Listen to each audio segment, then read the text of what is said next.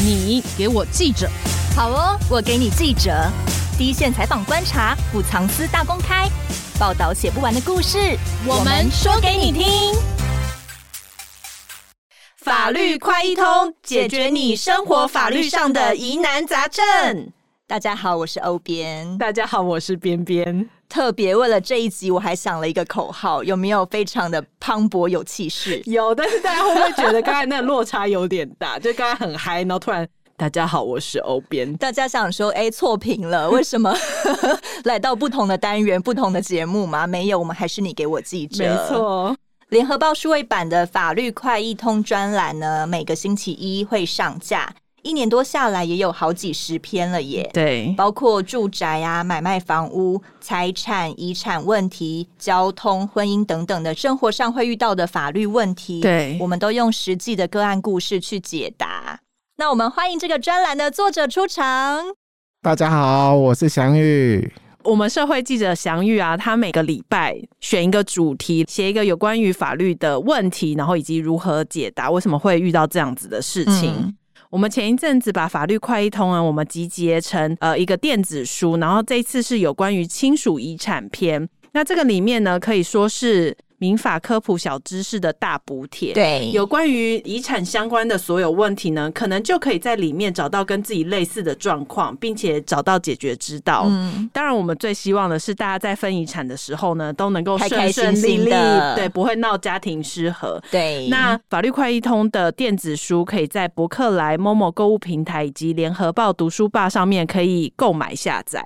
那小玉每周都要出一篇法律快易通，你的灵感跟故事都是哪里来的、啊？这个其实呃，应该说是商业机密，商业机密也 要保密防谍，对，要稍微保密一下。啊，其实哈，呃，我会写这样的一个专栏，其实重点是在于说，其实我以前是跑司法路线的，我是算是跑了十年，嗯、所以其实跑司法就会接触到各类的刑事、民事案件等等的，看的非常的多，看人家来开庭，看人家来出庭的作证等等的。那我发现了一件事情啊，就是说。其实我们台湾对于这个民众的法治教育啊，其实做的并没有那么样的好。可能你从小到大可能上过公民课，或顶多大学修个法学绪论，也就是这样的。除非你是念法律相关科系，加上说我跑那么多年的司法情况，我发现说真的是很多人搞不好连要告人用哪一个法条都不会用，对，用错，对，用错法条，然后一告败诉，明明是他应该赢的官司，结果告到。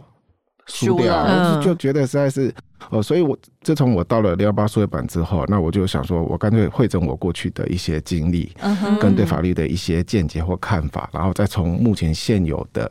这个因为判决书这种东西现在都上网公开嘛，这个也没什么遮掩。因为本来中华民国对于审判除了法律有规定之外，其实都是公开审理。哦，你都可以去听，你都可以去看判决书，那个都 OK。所以一般的人也都可以都可以摸得到。你如果有空，你可以去台北地院啊，去他们的刑事法庭、民事法庭。开庭审理的，除了有条件限制之外，其实其他全部都是公开对外的，你都可以进去坐着听。对，你以前也会去听吗？对，我们常会去听啊。可是我们听大概就是以重大刑案啊，或者是一些民事比较大的一个案子，我们才会去听。哦、就是因为这样子，我发现说，如果说我可以在我们联合报数位版提供一个小的专栏，可以占尽我们媒体的责任，就是教育民众的这个法律知识的话，其实我觉得也是不错。我要推出这个专栏的时候，我也尝试各类的不同题材。可是我知道一点。这个法律为，除非你贴近人民的生活，人民才会想要去看这样的一个内容。哦，就像我常常有时候跟同事聊，闽南语来讲，话路爸爸屌，没用的是尊不爸屌，这些就是什么情况呢？就是说，对中华民国的法律就多如牛毛啊。可是当一旦涉及到你自己的权利义务的时候，你真的不知道你要用哪一条。嗯，我们一般民众比较熟知的，可能有一些像刑法啦。哦，就是那种什么杀人放火、强盗窃盗那些的，这个就是刑法。那另外这民法就是你我之间的关系。刑法哈是代表国家跟人民的诉讼，就是国家跟你之间的诉讼。对，是这样分的。对，是这样分的。民法的话呢，是规范人与人之间的，这是两者不同的差异。因为刑法像说杀人，你杀了这个人。嗯，那这个人的家属可以直接处罚你吗？不行，是要由国家来行使公权力来处罚那个杀人的人。哦，简单来讲就是国家呢是代替月亮惩罚你，你 对，因为这是行道，对，这是国家的公权力的行使。嗯，可是民法呢，就是规范什么？你欠我三千块，我要不要还你？我不还你，你就去告我，查封我的财产，什么什么之类的，就是那种呃比较会跟人民生活上息息相关的。例如说，它可能是跟债权债务，可能跟婚姻关系，可能有抚养监护，甚至是有一些遗产亲属继承等等的。好、哦，这些东西，那这些东西其实民众都会用得到啦。你或许这辈子不会去杀人，你也不会被杀，应该是不要了。对，希望不要发生这种事。可是你这辈子可能会面临到什么？结婚、生小孩、离婚、好、哦、继承遗产、好、哦、等等之类的。所以我的处理的方向大致上都是以民法类的判决为主啊。那我常讲，法律啊不一定是保护好人，哦，不过他一定会保护懂的人。所以，像很多那种我们常常看，哎、欸，这个判决怎么会判成这样？嗯，哦，他背后的律师军团非常的对，可以帮他打赢官司。对，那我们今天要谈的是婚姻出状况该怎么办呢？像离婚离不成啊，我们可以用什么好的理由去离婚？这个也很有趣哦，因为今天有很多例子是蛮特别的，比如说啊，我离婚的话。财产要怎么分配呀？我可以使用另一半的财产吗？如果我结婚以后，那有些人可能感情好的时候都没关系啊，大家不分你我嘛。但感情差的时候就要斤斤计较了。对，可是要怎么分清楚，以及要怎么自保？这一次就是以离婚为主题嘛，我就想说，台湾到底现在离婚的状况是怎么样？所以去查了一下。去年大概有四万八千多对夫妻离婚，有一半离婚的夫妻结婚都不满八年呢，其中又以不满五年的最多，不满五年的有占百分之三十五，是创下近十年新高，就感觉好像很多人。不想勉强自己在爱情里面。对，以前可能会想说啊，我再撑一下，或是因为有小孩。对，但现在大家可能是自己的自我意识会比较高一点，嗯、不想要委屈自己。也有一个现象很特别，是结婚三十年以上的离婚数也是略微上升的，而且是逐年上升。那为什么结婚这么久，终于决定要离婚，撑不下去？嗯、很多人都是为了小孩继续维持婚姻。嗯先来聊聊祥玉写的这个故事哦。有一对大学教授夫妻，老公觉得跟妻子好像没有话讲啊，很闷。退休两个人在家，好像有有这个人跟没这个人一样，所以老公就想要离婚了。他就到法院去诉请离婚。两个人感觉都没什么感情啊，为什么从一审到二审，法院都说不准离婚呢？其实我为了写这一篇呢，我也去查了一下，就是这个目前我们国内的这个离婚的状态啊。嗯，那现在的离婚就是两个趋势在升高，一个就是刚结没多久，秒结秒离。好，就这样。秒结秒离吗？对，当然是是是没有到秒的地步啦，就是说收了耶。对，因为 离婚了。因为通常看了一下，就是那种年轻、那种离婚率很高的，有以年轻族群，例如说可能结婚个两三年、四五年就离了。好，那另外一个趋势就是婚龄，结婚了二十五年以上的趋势也是在往上走。那我统计了一下，现在结婚满二十五年以上的，总共占了全部离婚对数的百分之十五左右，也就是等于说十对离婚有一对半了。都是结婚了很久，英法族离婚。对，所以我刚刚讲，一个是年轻化趋势，一个是年长化趋势。那刚刚提到这对大学教授夫妻啊，判决里面也有交代了这两个人背景，其实就是一对学霸夫妻。哦，好，他们是南部的国立大学毕业，一毕业之后呢，两个人就携手到美国去留学嘛，一起打拼。哎，对，两个人都读了博士，再回台湾。那男生呢？我有查一下，他是有行销的专长，哈、uh。那他活跃在商界，那他本身也是一个大学教授，又常常举办一些行销相关的一些讲座嘛，讲座啊，主题的，算蛮有知名度的。那他的妻子就还好，不过也是一样在担任教职，专长是金融嘛，哈。Uh. 那我们会觉得说，哇，这安内能东西透出安内应该。对，日子过得很好吧？又有教职什么的，那个薪水各方面，而且他们有两两个小孩，应该也都 OK。结果呢，那个小孩啊，就差不多到民国一百零几年就成年了，因为他们两个也结婚了，毕竟结婚了三十六年。他的太太在民国一百零三年的时候也退休了。嗯，好啊，其实这件官司是谁说要离婚？是谁提出这个离婚诉讼的？是丈夫。对啊，为什么呢？丈夫就说啊，他们两个啊，小孩也大了啊。这个两个人啊生活不和啊，什么在家里没话讲啊，什么有的没的啊。然后另外他还主张说，呃，我有搬出去另外住啊，我每个月还是要给我太太十万块的生活费啊，我给了几百万，压力好大，这样这样讲了一大堆，反正啊离婚要扯理由一堆啦。真的啊，他老婆也有点就是很无奈，就说说他从他一零三年退休之后，她老公就跟他讲说，我们两个呃。这个化学成分不合，呃，所以没话讲，这个好之类的 抽象哦。嗯，反正就是说，夫妻要离婚啊，什么鬼理由都可以拿出来讲啊。嗯、我常常讲过，夫妻要离婚的话，真的是你那个马桶坐垫有没有掀起来？哦，都可以吵，都可以吵。你的牙膏是从中间挤，从后面挤，从前面挤，这样都是理由。这种芝麻小事，对，就是这样子啊。其实讲白了，我觉得夫妻之间会谈到会走到离婚，一个就是人不对嘛，一个就是钱不对嘛，就这么简单嘛。那都走到三十六年了，对啊，三十六年，对。那如果说你觉得他不是你，你为什么不一开始就离婚？对，这个诉讼是丈夫提出来的，他心态到底是怎样不知道了哈。不过法官反正一切就是看证据嘛，那当然就是。他找了他两个小孩来作证啊！啊，你爸妈是现在的生活是这样这样这样的，都都没有什么太大的问题啊，也没有吵架吗？对，妻子也说没有什么太大的问题啊。哦，那有真的像僵尸般的生活，大眼瞪小眼吗？后来这个法官就去了解。然后他最后宣判是判决丈夫败诉，你不应该提这个诉讼。为什么？嗯，最后法官认定就是说，这个丈夫啊，沉浸在他只想要去经营他的职场上的，他在教职上的一种各领域，社会可能开班授课啊什么的那些，他就是把他的心力全部放在外面。哦，啊家里的。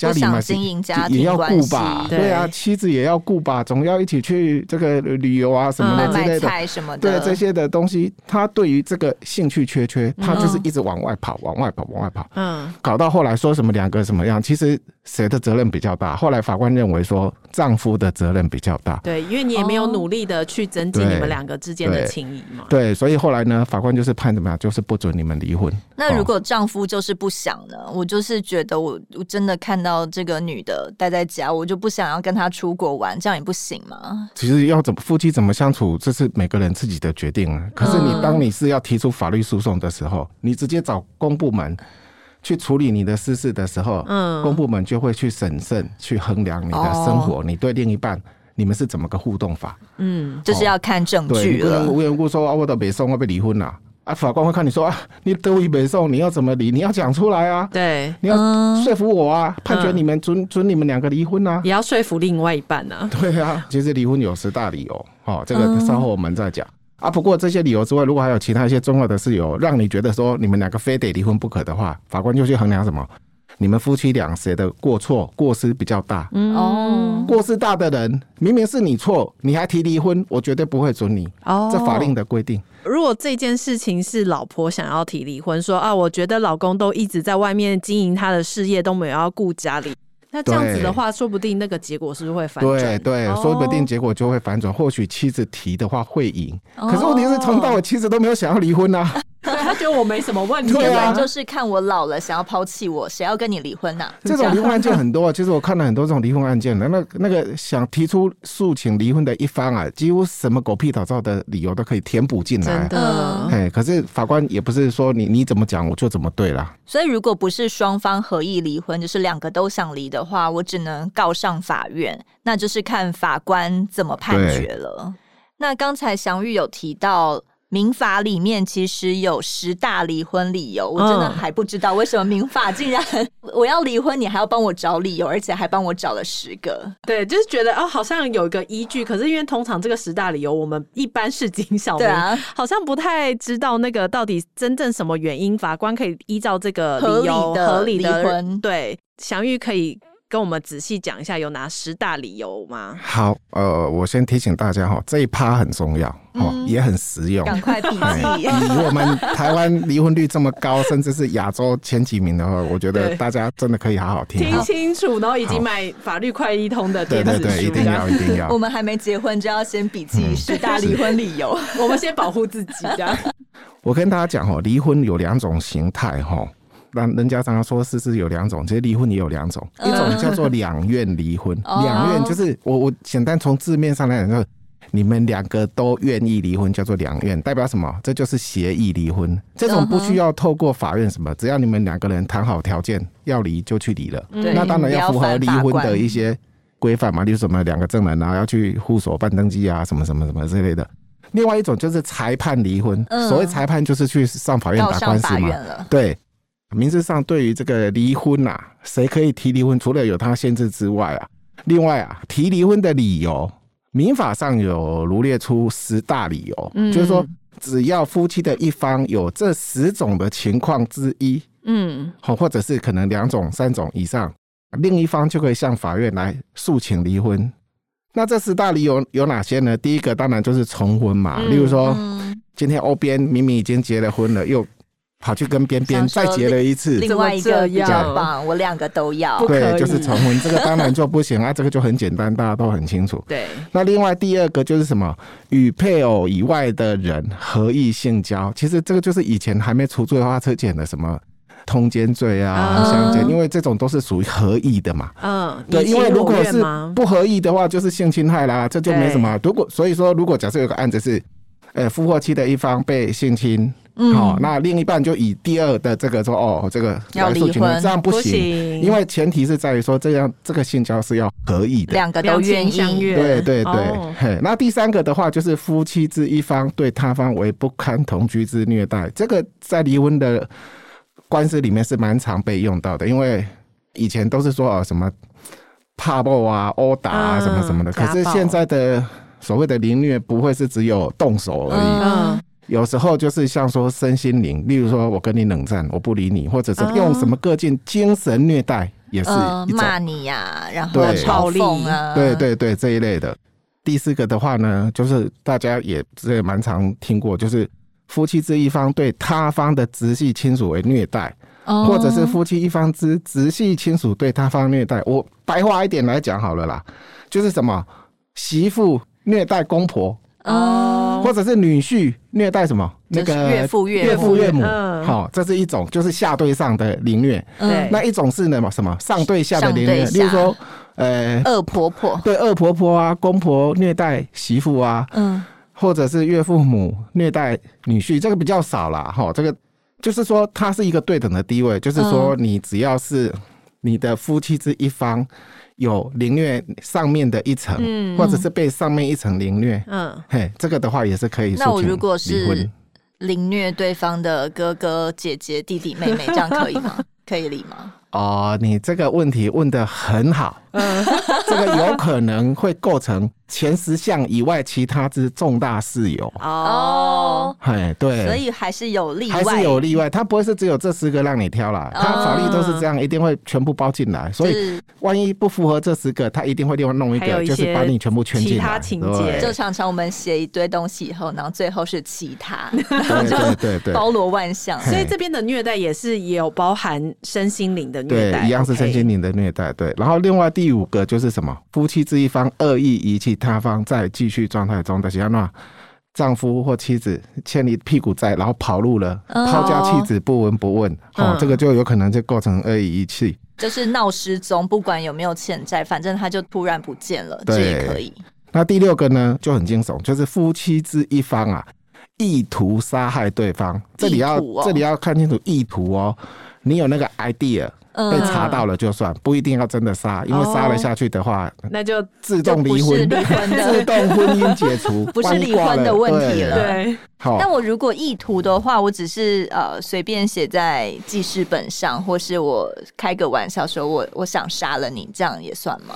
就是意图啊。意图可以只有停在你脑子里面也可以啊，哦、停在你脑子里面，或许你的另一半不知道。嗯，你可能晚上一直在想说我要干掉他，我要干掉他，嗯、可是他不会知道。可是呢，万一你在赖跟你的闺蜜哦，我要杀了我老公。哦，那就是一个我好想杀了他，他那个碗十天不洗了，到底、嗯、或是你在说我就杀了你这样子，这样可以吗？吵架常常。法官会去看到底那个 意思表示是 真的想杀还是只是一直在说气话。不然每每次吵架说我要把你干掉，哦，那你不行，还还得了啊？告你，等下讲话可能要小心。对这个离婚，对对，他他要确定你是要杀害，而且你是有意图，真的想杀，你是打算，或者是你可能在想，你在构思要怎么杀，或者是准备付诸行动等等的，你的规划前、规划中、跟规划后、跟执行前之类的这些，要有这样的意图才算呐。嗨，所以说平常夫妻间打打闹闹，或者是说只是因为生气一时的。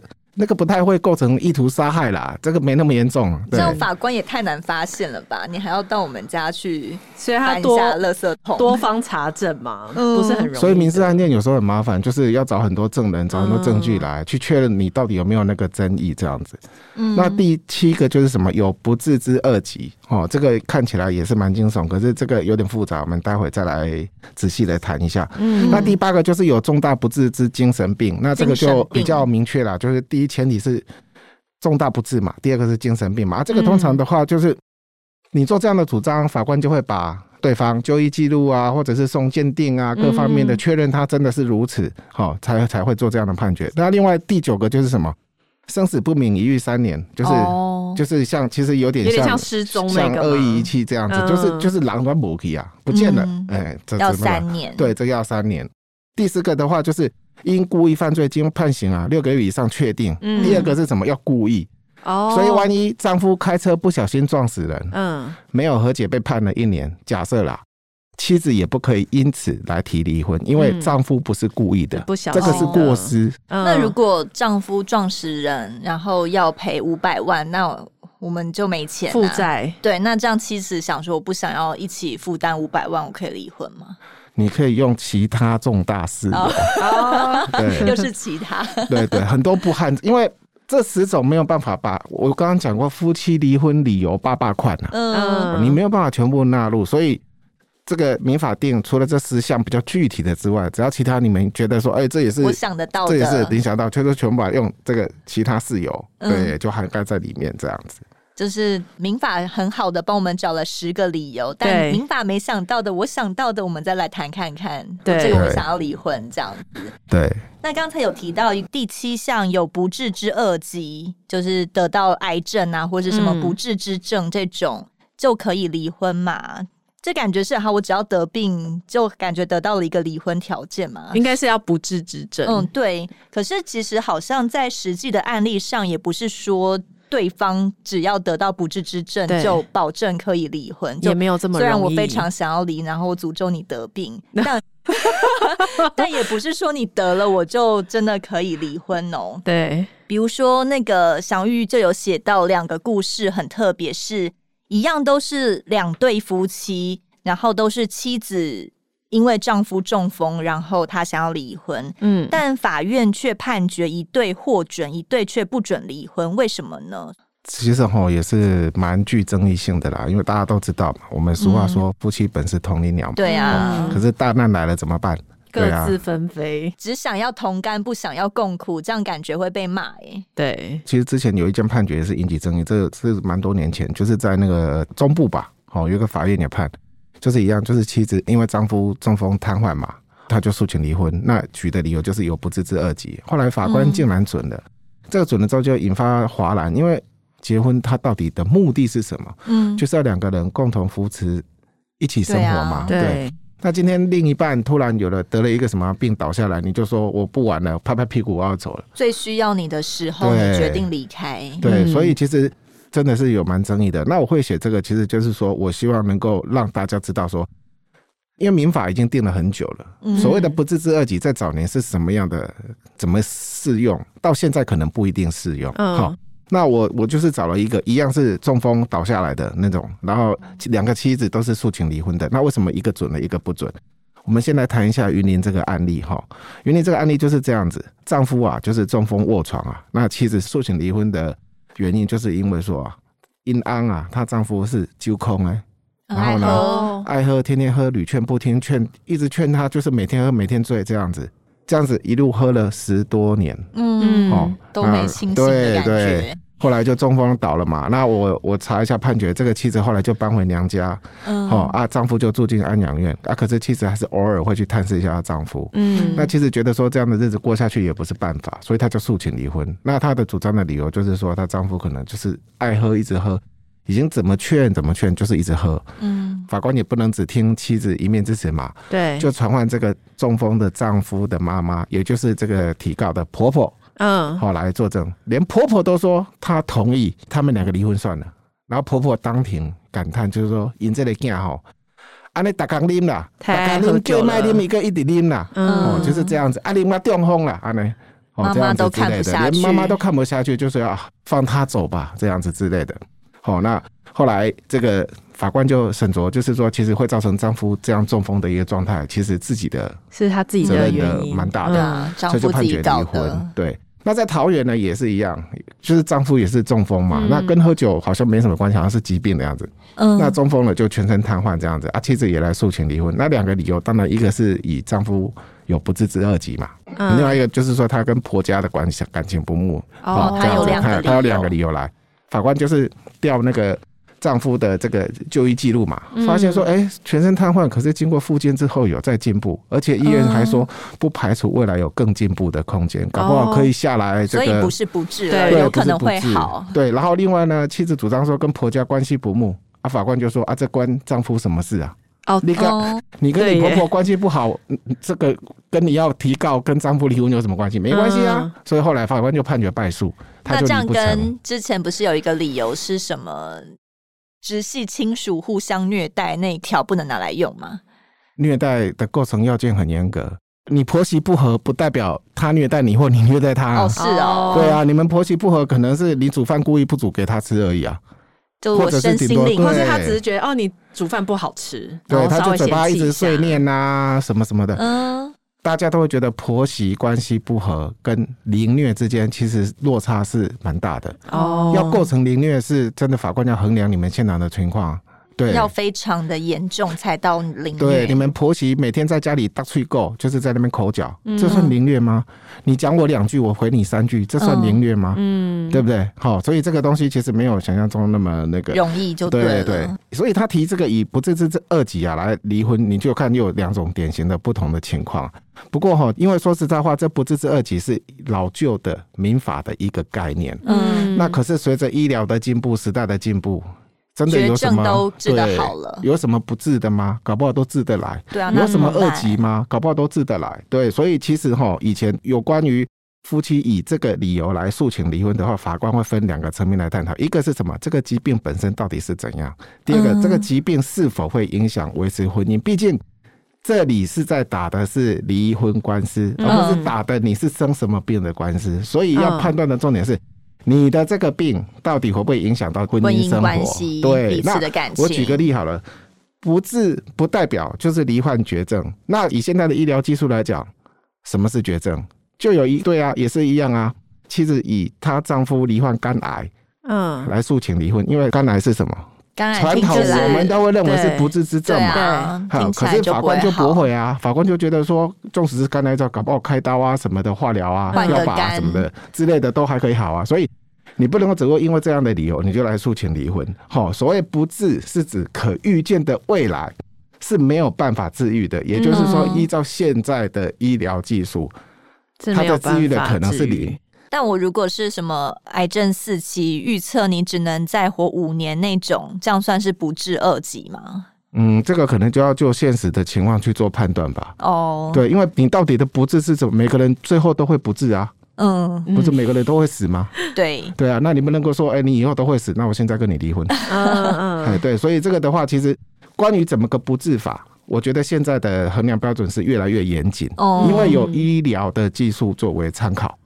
那刚刚提到一个是不治嘛，一个是二级，二级其实在这里的定义的二级就是不名誉的病，例如说什么。花柳病啊，性病啊，这个、嗯、就是可能会危害另外一半，到处乱搞乱玩。对，那现在现在的各类性病，搞不好因为医疗很进步，其实并不会达到什么不治的。可是，在早年，嗯、甚至在民国二三十年那时代，有时候像说梅毒好了，嗯，可能就是一个很致命的性病。对、嗯，好，这个的话就是对，所以随着这个医疗时代的进步，对对对。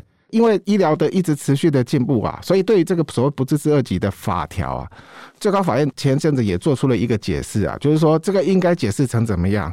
不要再管这个疾是不是二或者是不是不治的，它最重要的是说，只要是任何足以危及婚姻关系维系啊，构成夫妻共同生活障碍，而且不容易治愈的疾病啊，嗯，这个就是可以作为什么？现在这个不治之二疾的一种解释啊。所以它已经有一个概念上的转换了。对对对，所以与其去看这个疾病的本身，倒不如去看说这个疾病是否危及这个婚姻，嗯哼，还来的更重要。对呀、啊，因为我觉得。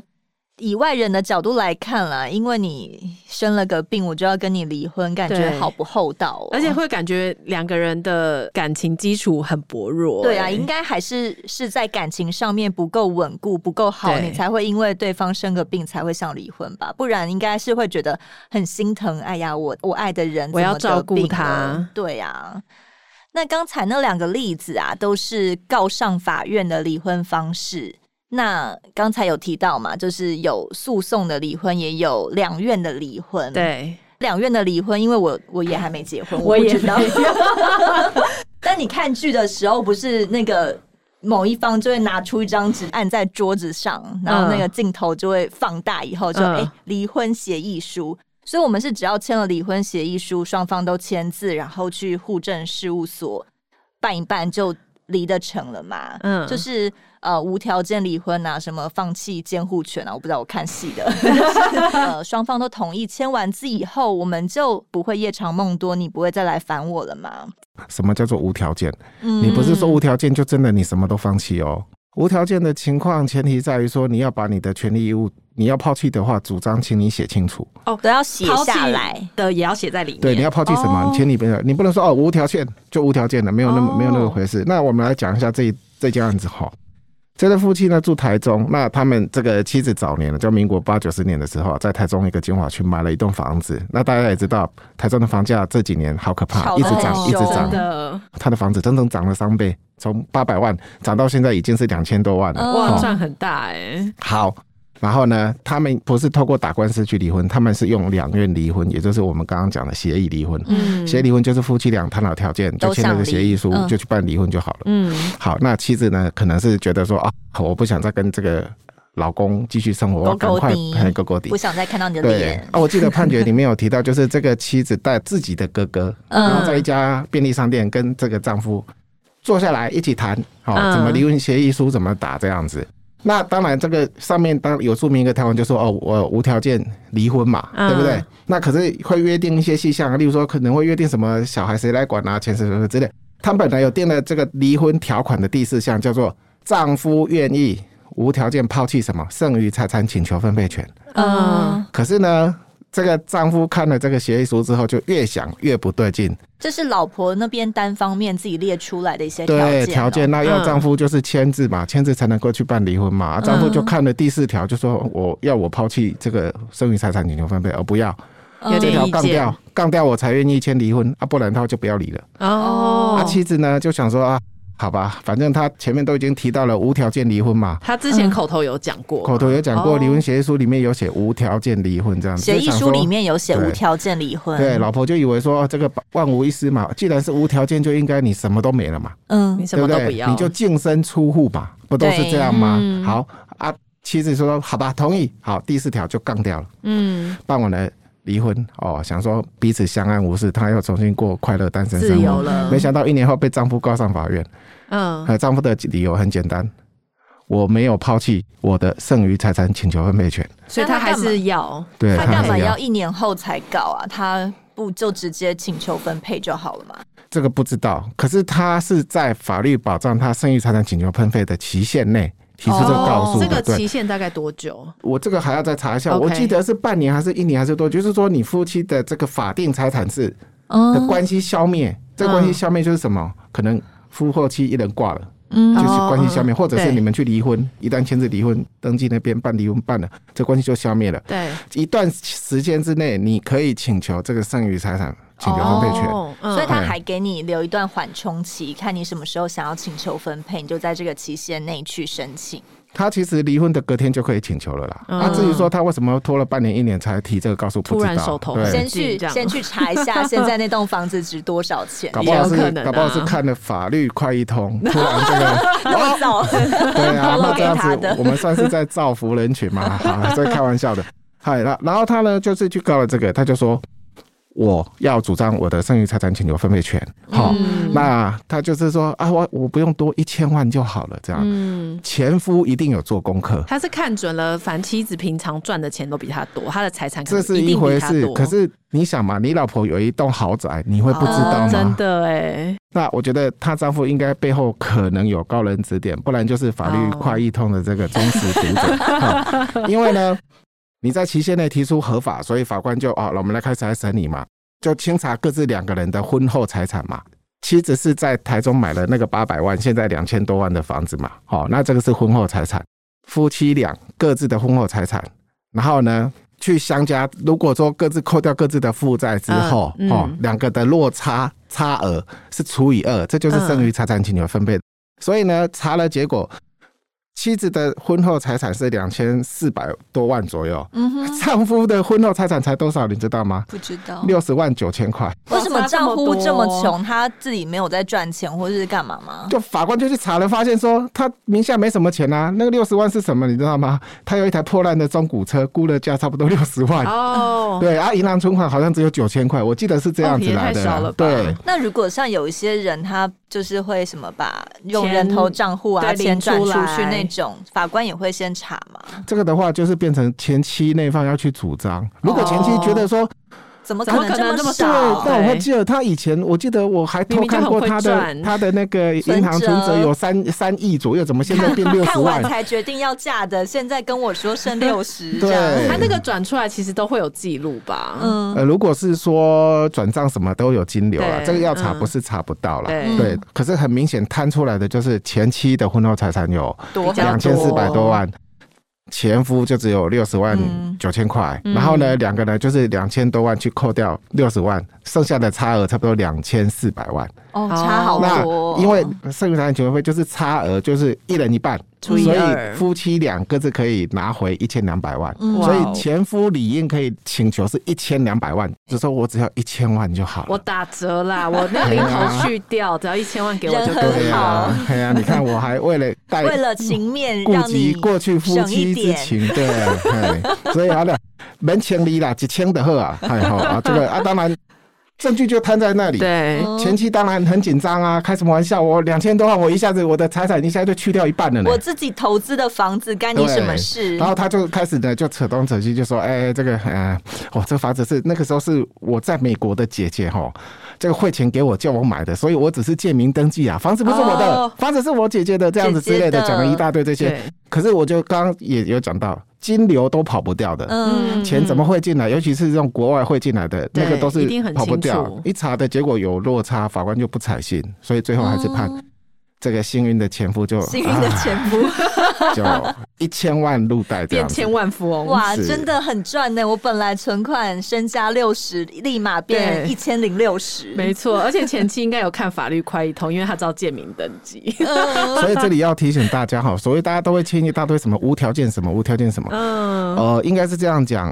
你自己本身所拥有的权利义务，嗯，你要去做抛弃的话，请你都要明文的去讲清楚。例例如说，好了，假设说你要继承家业、继承遗产什么的啊，有些人不是不要就抛弃继承吗？对，不是你嘴巴说抛弃就算啊，那还是有法定的程序啊。你可能是要去向什么什么机关去办理这个抛弃继承的一个程序，签名啊。对，所以民法就是这样子，这是个人权利义务。你要享受权利，你要抛弃义务，请你都明文定清楚，而不是说哦，我只要有有一个无条件，我就什么都没有。但我如果都写了无条件，这不算是写清楚吗？不算。其实法官针对这部分有讲，所谓你现在讲的无条件离婚，是只有你针对你的身份关系的约定，就是约定你们要离婚了。哦。可是你身上所属的各种属于你自己的权利义务的关系，你并没有抛弃哦。嗯。如果今天这个前夫第四点没有杠掉的话。他这一千万他就拿不到了。你如果捡了一个，就是说好，我们两个离婚之后，对于前妻哈，因为离婚嘛，前妻的各种的关于刑事、民事、财产什么什么，我全部都不要的话，或许就 OK 了。因为这就写的很清楚，你就写的，你或许你没办法一个一个逐一条列式，所以所以其实大家要小心，就是这种东西要很清楚、很小心，对。说到无条件离婚，也不是真的无条件。那我们到底要怎么明列清楚，白纸黑字要写些什么？现在主要要注意的是哪几个重点呢？就是我刚刚讲的，如果你离婚协议书一签错，一千错的话就是一千万，这个教训是很可怕的。嗯、所以哈，这边我跟大家分享一下，因为我问过一些律师啊，就是说大概一般来讲啊，他们介入，像说夫妻是要两院或者协议离婚的话，嗯、哪些一定要对明文的列入条文里面，不要发生刚刚那个一千万惨剧。走对，所以呢，他就有。稍微独立了一下，大概至少有五个事项。嗯，你在离婚协议书一定要讲清楚，而且重点是绝对不要有模糊空间。这五个事项，第一个呢就是什么监护权啊，当然这个是针对夫妻有小孩、未成年子女的才才那个嘛。小孩到底是约定是谁来监护、谁来照顾哦？他或者是说这个监护权谁来行使、跟谁同住？那日常生活应该要注意事项等等的，就是对于未成年小孩，你该怎么样去管？要怎么要怎么弄？怎么处理？对这些的话，第一个就是监护权要讲清楚。第二个，这个会面交往权其实也是跟未成年子女差不多了。就是说，小孩子如果跟爸爸的话，那寒暑假可不可以来跟妈妈住？哦、嗯，可以一起带出去玩。那那个农历新年啊，过年过年过节的时候，怎么约定一起带出去玩，或者是你带出去玩，或者是我带出去玩等等的这些条件，这些都要讲清楚，因为这个很实际。好，这些都要明列的确定清楚。那第三个的话就是什么？未成年子女就一定会有什么？你要付钱养他嘛，抚养费。嘛对。好，这个抚养费到底要怎么付？那其实抚养费是有一套官方的这个公式计算的。哦、对，养一个小孩要花多少钱？对，大概是多少？可是基本上一般抚养费都是离婚夫妻他们要协议离婚的时候各自先讲好，例如说一个月五千，一个月八千，一个月一万二、一万五等等的。嗯、那这个其实你要查的话。网络上都会找到，就是中华民国行政院主计处，它对于国人的生活，嗯，每个月的开销，其实都有一个官方的固定的数字。如果不知道要约定多少，就去看那个数字就可以了。嗯，因为像说你。有些夫妻离婚后，对于抚养费的官司诉讼，其实也都是参酌主计总处国人的那个日常生活的那个开销支出标准定太低或定太高，就会有一方觉得不公平。对啊，对，因为这种东西没有弄好，其实常常就是在打官司啊，对，也很麻烦。那倒不如你在这个时候就把它讲清楚。那第四个就是什么赡养费？赡养费这个就是夫妻各自约定嘛，对，哦，就是说可能就是一个月给你一万啊，因为有的可能是夫或妻的一方。呃，生活条件比较差，或者是没有职业等等的。那如果双方都有工作的话，还可以请求赡养费吗？这个就是纯粹私下约定啊，因为现在现因为现在这里讲的都是两院离婚，就是你们两个协议好就好，给不给，要不要给，给多少，你们自己决定，夫妻决定就好。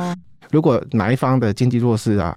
法律民法是有规定说，另一方比较有钱的是要酌给，嗯哼，因为你不能够因为你离婚，然后让老婆就就没有办法没饭吃，没办法生活，对对对。然后第五个就是什么，要讲清楚，这个就是刚刚我们是那个一千万的惨剧，剩余财产，你们的剩余财产请求分配权这个东西要详细的罗列清楚，因为。其实台湾百分之九十九的夫妻在结婚的时候不会去约定什么财产制。当然，那我只帮大家复习一下，夫妻的财产制有三种，一个是法定财产制，嗯、一个是共同财产制，一个是分别财产制，总共有这三种。嗯、那另外这两种呢，你要去申请或做一些这个文书作业或什么的，才有这样的一个这个。不然你们夫妻如果什么都没讲清楚的话，嗯、你们结了婚，你们就一律调到什么法定财产。这也是台湾目前百分之九十九的夫妻都是采用的这样的一个制度。那因为法定财产制就会衍生出夫妻剩余财产请求分配。嗯哼。好，所以这个的话一定要讲清楚，不然的话，就像我们刚刚那那个案子，搞不好隔了半年一年，他突然跳出来，靠，你的财产一下子少了一半。嗯嗯我发现，如果两院离婚啊，不是你双方讲好去户政事务所公证就可以结束的嗯、因为我之前其实有曾经就是因为我朋友他们离婚嘛，我去担任证人，哦、虽然也是觉得很于心不忍啦，但是我后来发现他们其实在签离婚协议书的时候，好像没有特别呃没有约定吗？对，没有约定，因为他们也没小孩，所以没有这方面的问题。就是我发现他们是没有一个。白纸黑字写清楚说，哎、欸，我们接下来财产剩余分配要怎么样子去？他们都完全没有、欸、约定，对，还是他们没有看法律快一通啊？呃，可能是我我应该要推荐啊，但已经离婚了。呃，我觉得哈，要要两院离婚或协议离婚哈，起码还是要找一些专家咨询一下。嗯、就像我刚刚讲的，如果你有看法律快一通的话，你起码知道离婚协议书至少这五样。刚刚讲的那五项要讲清楚，写清楚，至少这五样要写清楚。那还没有对呃其他你们自己约定好的可以再增加。像刚刚边边提到的说，你朋友的那个情况，没有小孩，那刚刚我提到的协议离婚的五大事项，一二三就不用管了，因为这三个都是跟小孩有关的。可是因为他们没有小孩，所以 OK。第四，赡养费给不给？其实这个应该是还好，算简单，因为给就给，不给就算了。可是可能也要写清楚，对，可能要写清楚啊。可是到了第五个，剩余财产请求分配，这个就很麻烦了。你一旦去办了离婚协议书，而且没有在协议书里面声明抛弃关于请求剩余财产分配的权利的话，嗯，夫或妻的一方，就是你朋友是男的比较有钱，女的比较穷，嗯，女的就可以用这个去跟他分财产。所以最后还是有可能要告是。是有机会的，对，记得这个自由请求权的时效哦，所以可能要打官司请 趁早，要先跟你朋友讲一下，先去查一下对方的那个财财产有多少。那假设是，譬如说他们离婚之后，其实呃男方才开始赚比较多钱，其实这个就不关我朋友的事了嘛。离完婚后再赚的，突然赚很多的事了。假设你是在一月一号离婚，嗯，你一月二号中了乐透，嗯。好，或者是一月二号，你突然上面给你分了五百张台积电，嗯，那都是你自己的钱哦，就跟另外一半没有关系都没有。我要讲清楚哦，婚姻关系消灭，也就是法定财产之消灭。我刚刚讲过了，这法定财产制之所以存在，是里面还有婚姻关系。嗯，当你们去踏进户政事务所，正门找好了，签好了，我要办离婚，送进去，然后户政帮你弄好了，办好了，OK 了，从那一刻起。你们的法定财产制，嗯，关系就正式消灭，没有不存在了。对，搞不好十分钟后，前夫去买 seven，结果发票中了一千万，拍谢，其实就什么都没有了。对。那我如果一月一号离婚，我十二月三十一号买的乐透，一月二号开奖中了，这样可以吗？可是我记得剩余财产请求分配好像有一些是要排除在外，就是那种无偿，因为这个其实之前有电视剧有演过，就是。呃，夫或妻的一方在婚姻关系存续间不小心中了乐透，嗯，这该分吗？该分吗？对，这该分吗？啊，因为其实里面法条有规定，就是说关于剩余财产请求分配，其实有两个部分是不能请求的。嗯，一个就是说夫或妻的一方，他可能因为别的案子或别的什么什么，有领到了什么抚恤金，嗯，或者是你是继承得来的财产，例如说，假设你们两个结婚。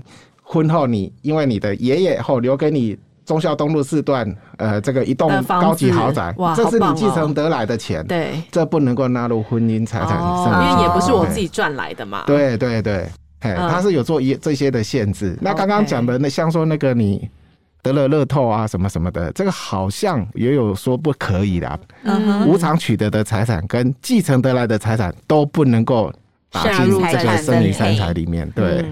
就是他们的那个写的那个离婚协议书里面的那些细项，是需要带到户政事务所里面给办事员看的吗？没有啊，离婚协议书就是一式几份嘛，哦、那可能是丈夫留一份，妻子留一份，然后一份就要送进户政事务所嘛。哦，对啊，OK，所以就是他细项就是写在上面这样。对，可是他们户政所对于那个你们的离婚协议的细项啊，他们不会管，不会去不会管，不会去、哦、去查核或什么，他只在乎的就是。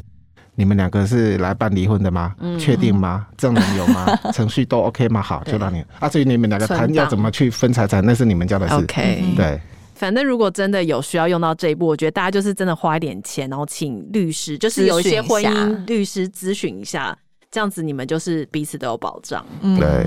那说到了你的乐透是不是我的乐透啊？呃、我们在婚姻里面的财产啊，你的钱结婚了以后会变成我的钱吗？还是你的钱是我的钱，我的钱还是我的钱？好难懂哦，刚才是在绕口令吗？大家常常结婚后就不分你我嘛，所以可能账户啊，或是硬件都会共同保管。没错错。那这样子，我如果拿到我老公的硬件，我就可以动用里面的钱。对啊，它里面有多少钱，我是可以随时使用的吗？还是我需要经过他允许什么的？一般哈，我们夫妻哈，就是对于这些财务管理上啊，因为彼此是夫妻嘛，嗯、所以一点就是说睁一只眼闭一只眼呢。对。有时候你对分那么清楚，你拿个钱去买个什么一个包包几万块，那老公就皮啊崩的点点的喝啊，没什么好那个，也不用 让老婆开心最重要，对，也不会为了重视去争执嘛。对，那其实就是说，因为我们就像我刚刚讲的，其实台湾的夫妻对于这个婚后啊，财产到底是怎么管理、怎么分配、怎么使用，其实大部分都不会有太明确的条文或者是明确的规范去主张啦，不会。哎、欸，夫妻都一起生活了，难道你还要再写一个什么这个夫妻财产使用的这个条文啊什么的之类？通常不会去定这些有的没的啦。对啊，所以有时候就是嘴巴讲讲就好了。就像我写的这件案子就是这样子。丈夫是在竹北上班，那想当然了，应该是园区里的人哦，哦，对，可能是超级工程师什么的。所以呢，他总共有七本银行的账户嘛，哇可能不是啦，七本账户没什么好挖的啦，七本账户在里面没有，要看账户多少钱才是重点啦，哈，对。然后呢，他就结婚了嘛，啊，想说自己在竹北，啊，老婆也没有住在同住嘛，啊，就。好，好像是老婆是住在台北还是什么，家在台北吧，所以他就是说啊，反正可能是日常生活要一些钱什么的，嗯那他就把身上对，他就把身上的七本银行账户啊、存折啊，全部丢给他老婆，嗯，给他给他给他保管这样子，这样哦，哎啊，结果结婚没几年，发现啊，他里面的存款几乎快归零了，你懂我意思吗？花的这么凶，对，一查就发现他老婆从结婚后啊，原本是几万块、几十万的提领，到最后甚至。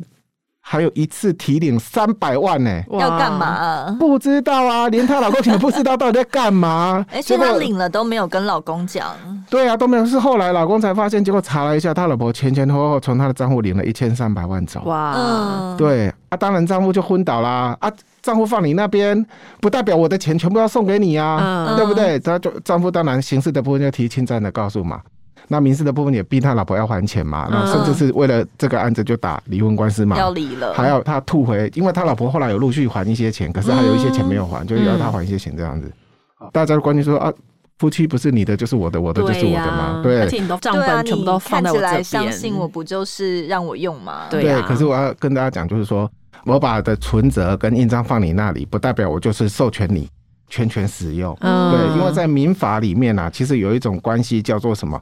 一种寄托的关系。那受寄人没有寄托人的同意的话，是不得自己使用或使第三人使用寄托物。哦，就是我跟你保管，你只能帮我保管。对，丈夫把银行存折、硬件交给妻子保管，嗯、不代表妻子任意使用的。他使用是需需要寄托人的同意才有办法。嗯、对，例如说像这件案子。假设说丈夫把这些账户啊、硬件啊什么丢给你，就说啊，那个每个月房贷你就拿这个钱缴一缴啊，水电瓦斯拿这个缴一缴啊，那、嗯、每个月你就拿个三三万块做家庭生活费嘛。嗯、好，OK。